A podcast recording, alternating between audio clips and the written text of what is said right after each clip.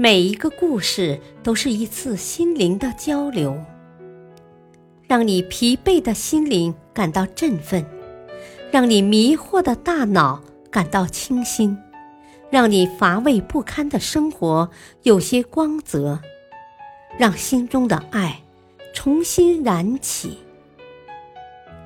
小故事，大道理。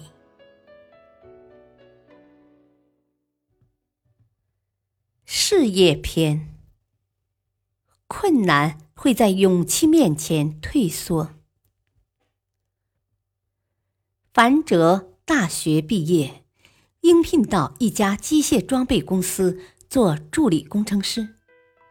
他孤身一人在这大城市，也没有什么业余爱好，便把全副身心都投入到工作上，做了不少事情。半年过去了，他既没受到批评，也没得到表扬，便想知道老板是怎样看待自己的工作的。另外，对自己的将来发展有何规划？于是便鼓起勇气给老板写了封信，询问此事。几天后，他接到老板的一封回函，很简短，上面只有几句话。公司决定建一新厂，自调你前去负责所有机器安装，明日动身。负责机器安装都是工程师的事，而且还得是那些工作了许多年、有很多经验的资深工程师，自己行吗？但樊哲看到这次任命对自己来说。是一次难得的机遇，干好了自己就可以更上一层楼，干砸了也会积累许多经验。于是次日他便赴任了，走前向老工程师和相关专业人员详细咨询了新厂设备安装的技术要求等事项，记了满满一大笔记本。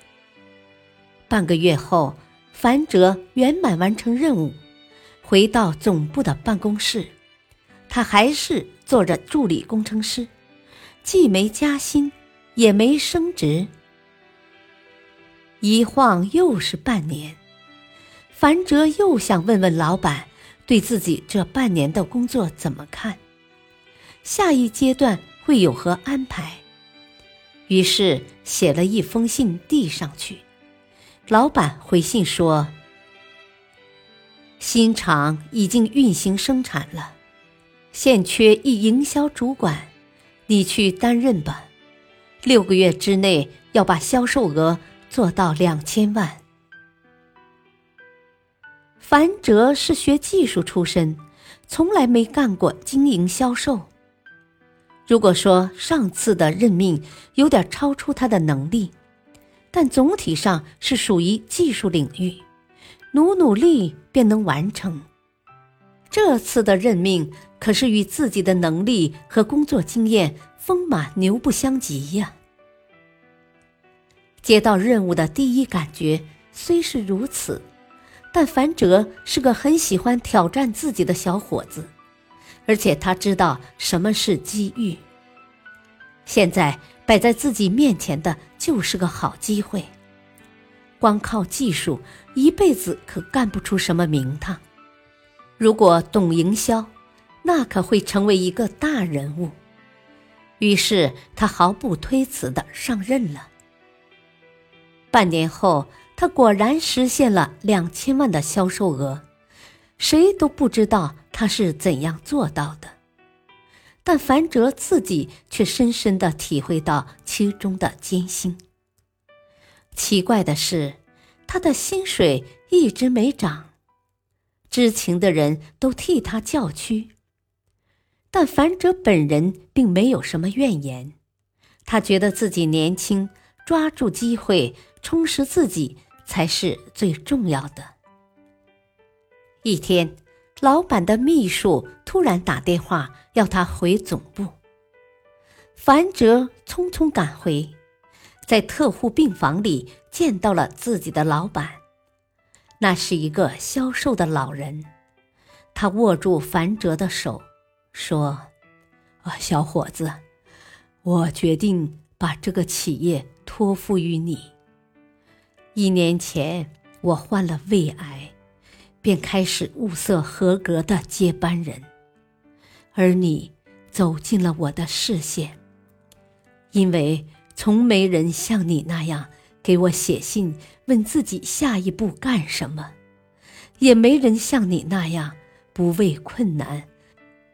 做企业就得时时面对困难，与困难做斗争。我物色来物色去，只有你最合适了。就这样，不到二十五岁，樊哲。就成为一家大企业的总裁，这比他想的还要快。大道理，困难像弹簧，你强它就弱，你弱它就强。